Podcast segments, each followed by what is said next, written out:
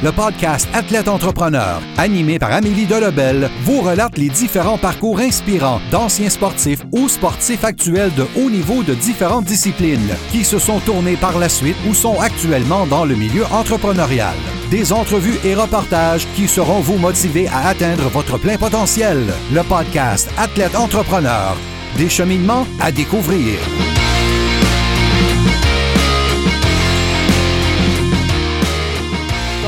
Tous, ici votre hôtesse Amélie Delebel et je suis très heureuse de vous accueillir sur mon podcast Athlète Entrepreneur pour cet épisode 064. Athlète Entrepreneur est un podcast qui a pour but de motiver les athlètes ou anciens athlètes qui souhaitent se lancer en affaires. Avant de vous parler de mon invité du jour, si vous avez déjà un podcast ou vous souhaitez en lancer un, je vous recommande l'hébergeur Blueberry que j'utilise également. Pour obtenir un mois d'essai gratuit sur cette plateforme, simplement aller au ameliedelebel.com blueberry, B-L-U-B-R-R-Y. Aujourd'hui, j'ai la chance de discuter avec Mathieu Garon, un ancien gardien de la Ligue nationale de hockey qui a entre autres porté l'uniforme des Canadiens de Montréal et remporté la Coupe Stanley avec les Penguins de Pittsburgh en 2009. Depuis sa retraite, soit en 2014, les Québécois donnent des cours privés pour gardiens tout en travaillant dans l'organisation du Lightning de Tampa Bay, où ils s'occupent notamment des camps au nom de l'organisation. Sans plus attendre, je vous laisse à cette entrevue. Bonne écoute! Alors, je suis actuellement avec mon invité du jour, Mathieu Garon. Salut Mathieu, comment ça va? Ça va très bien, toi? Ça va très bien, merci beaucoup. Euh, tout d'abord, est-ce que tu peux nous expliquer ton parcours dans le monde du hockey, de ton hockey mineur à tes années chez les euh, professionnels? Ah ben moi, je viens de, du Bas-Saint-Laurent. Donc, euh, j'ai grandi, j'ai commencé à Saint-Anne-des-Monts. j'ai joué jusqu'à l'âge que j'étais pee Ensuite, j'ai déménagé à Rimouski. C'est là que ma famille sont encore. Euh, j'ai joué là jusqu'à temps que c'était le temps d'aller au euh, Midget 3. Donc, Midget 3, moi, de Rimouski, j'appartenais aux élites de Jonquière. Donc, c'est un gros, c'est quand même une bonne distance de partir de chez moi. Je suis parti de chez moi à l'âge de 15 ans. Je suis allé jouer deux ans avec les élites. ensuite, j'ai été repêché dans la Ligue d'hockey junior majeur à Victoriaville. J'ai joué trois ans à Victoriaville. Et pendant ce temps-là, je me, suis fait repêcher par le Canadien. Et euh, une fois que j'ai terminé mon stage junior, euh, je suis allé dans la Ligue américaine à Fredericton, ensuite à Québec, et puis de là, ben, c'était euh, la Ligue nationale. Parfait. Au cours de, ta carrière, quel moment tu dirais qui a été le plus difficile pour toi, puis qu'en as-tu retiré de, justement de, ce grand défi-là? Bien, je parlais des élites de Jonquière. Quand je suis parti à 15 ans, on avait une très, très jeune équipe. Et puis, pas, on n'avait pas vraiment une bonne équipe non plus.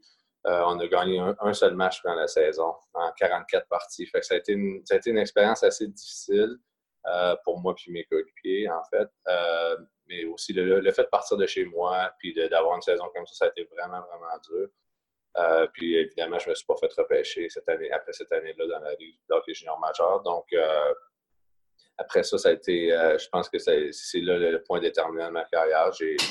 C'était une année très difficile, mais l'année ensuite, ça a été vraiment une bonne année. Et puis, j'ai gagné plusieurs trophées, dont meilleur gardien de l'année après.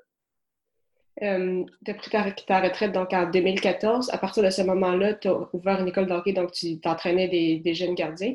Est-ce que c'était quelque chose que ça faisait longtemps que, tu pensais, donc comme euh, après-carrière, ou c'est arrivé un petit peu euh, comme par accident? Un petit peu par accident. Euh, quand on joue, euh, quand je joue dans la Ligue nationale, puis c'est le cas de beaucoup de joueurs donc, que j'ai parlé, euh, on pense pas vraiment à notre après-carrière. On pense que ça, ça, va être plus tard, ça sera pas tout de suite, puis on, met ça un petit peu de côté.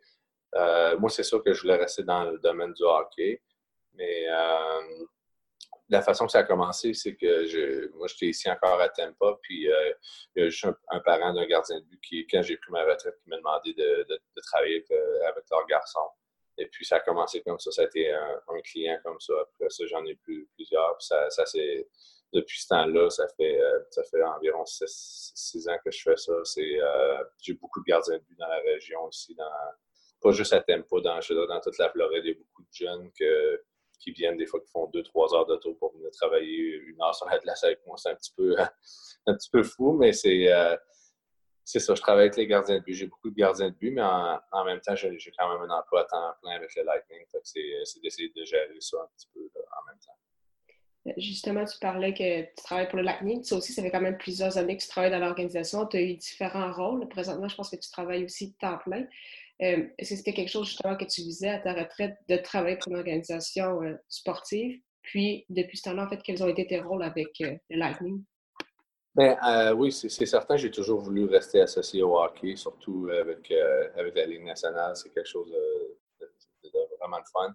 Euh, de la façon que ça a commencé, c'est que c'était plus à temps partiel au début. Je faisais plus des, euh, de la consultation pour eux autres. J'ai fait, euh, je faisais les camps d'été, je m'occupais des gardiens de but. Ensuite, ils me demandaient d'aller un petit peu dans, dans les écoles parler aux enfants. j'ai fait quelques étés, j'ai fait les, les, camps de recrues. on me demandait d'aller sur la glace avec les recrues du Lightning. ça, c'était vraiment le fun aussi.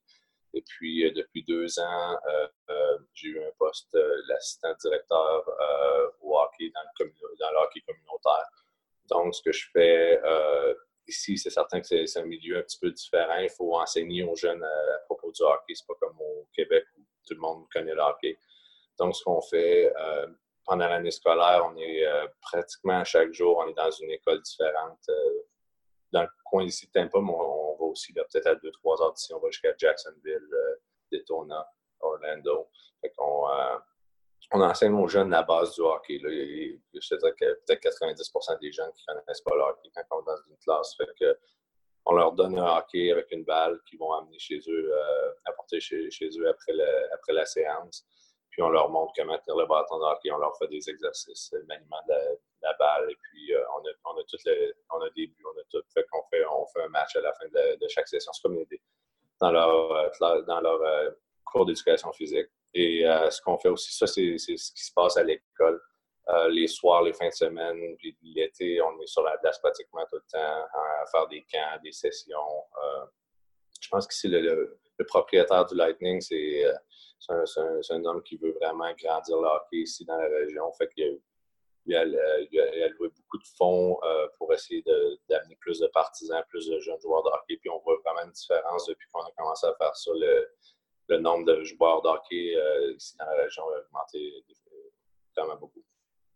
Ce serait quoi tes euh, objectifs pour les prochaines années? Est-ce que ce serait continuer de grandir justement dans, une organisation professionnelle? Puis est-ce que tu as également d'autres projets sur, comme de, côté auxquels tu penses ou vraiment tu te concentres sur ta progression dans une organisation? Bien, pour l'instant, c'est ce que j'aime faire. C'est certain que j'ai toujours eu le rêve de, devenir euh, entraîneur de gardien de but dans la Ligue nationale. Euh, sauf que j'ai eu quelques opportunités d'autres organisations qui m'ont offert des, euh, des, postes, mais c'était plus dans la Ligue américaine. Puis j'ai encore des, jeunes enfants à la maison, fait que je veux, quand, je veux profiter du temps que j'ai avec les autres, mais quand ça sera le temps de que les enfants sont un petit peu plus vieux et partir de la maison, c'est certain que c'est quelque chose que je, je, retourne dans la Ligue nationale et devenir entraîneur de gardien un jour. Euh, pour terminer l'entrevue, je vais te poser quelques petites questions euh, en rafale. Ma première question, c'est quelle est la chose la plus importante que le hockey t'a apporté? Euh, je pense que c'est de. C'est une bonne question. Peut-être de, respecter les gens autour de soi. Quand, quand tu es dans une équipe de hockey, euh, c'est pas juste toi, il y a d'autres, une vingtaine d'autres joueurs autour de toi, il y a des gens qui travaillent pour l'organisation. Je pense que c'est de, traiter les gens euh, également. C'est pas, pas juste un individu. Puis peu importe la, que tu es un joueur de première ligne, un joueur de quatrième ligne, je pense que tu as le droit d'être respecté de la même façon. Euh, fait de, de, vivre dans un groupe comme ça, puis d'avoir à gérer plusieurs personnes, plusieurs égaux. Je pense que c'est le respect de, de toutes les autres autour de soi. Quel est ton plus beau souvenir sportif? Évidemment, c'est de gagner la Coupe Stanley avec les Pingouins en 2009. Ça a été euh, une expérience que jamais j'ai oubliée, puis je pense que ça va rester avec moi pour toujours. Euh, même si j'ai pas eu le rôle que, quand j'ai gagné la Coupe Stanley, quand j'étais jeune dans les rues ou euh, dans, dans, mes rêves, j'avais pas le même rôle. J'avais un rôle que c'était moi qui étais sur la glace, le gardien de but quand ça, se produisait. La façon que c'est arrivé, c'était différent, mais peu importe la façon que c'est arrivé, je pense que gagner la Coupe Stanley, c'est le but. Puis, quel serait ton meilleur conseil pour un athlète ou un ancien athlète qui souhaite se lancer en affaires, en entrepreneuriat dans ses, dans ses projets? Je pense que c'est d'être soi-même, puis de, ce que j'ai appris dans, tout ça, c'est que l'expérience qu'on a acquis en étant athlète, euh, ça, nous suit toujours. Puis euh, euh, des fois, quand on a des questions, un jeune ou quelqu'un nous demande une question, c'est d'essayer de se remettre, remettre à leur place, puis comment on aurait réagi dans ce, dans ce moment-là. Puis je pense que les athlètes, en général, on est tous des, gens disciplinés, des gens qui, ont dû travailler fort pour se rendre où on s'est rendu. Donc, les chances d'avoir du succès sont, vraiment bonnes. C'est juste de, continuer de travailler de la même façon que lorsqu'on est un athlète. C'est parfait, mais merci beaucoup Mathieu pour ton temps. C'était vraiment euh, très apprécié. Ça fait plaisir. Bonne journée.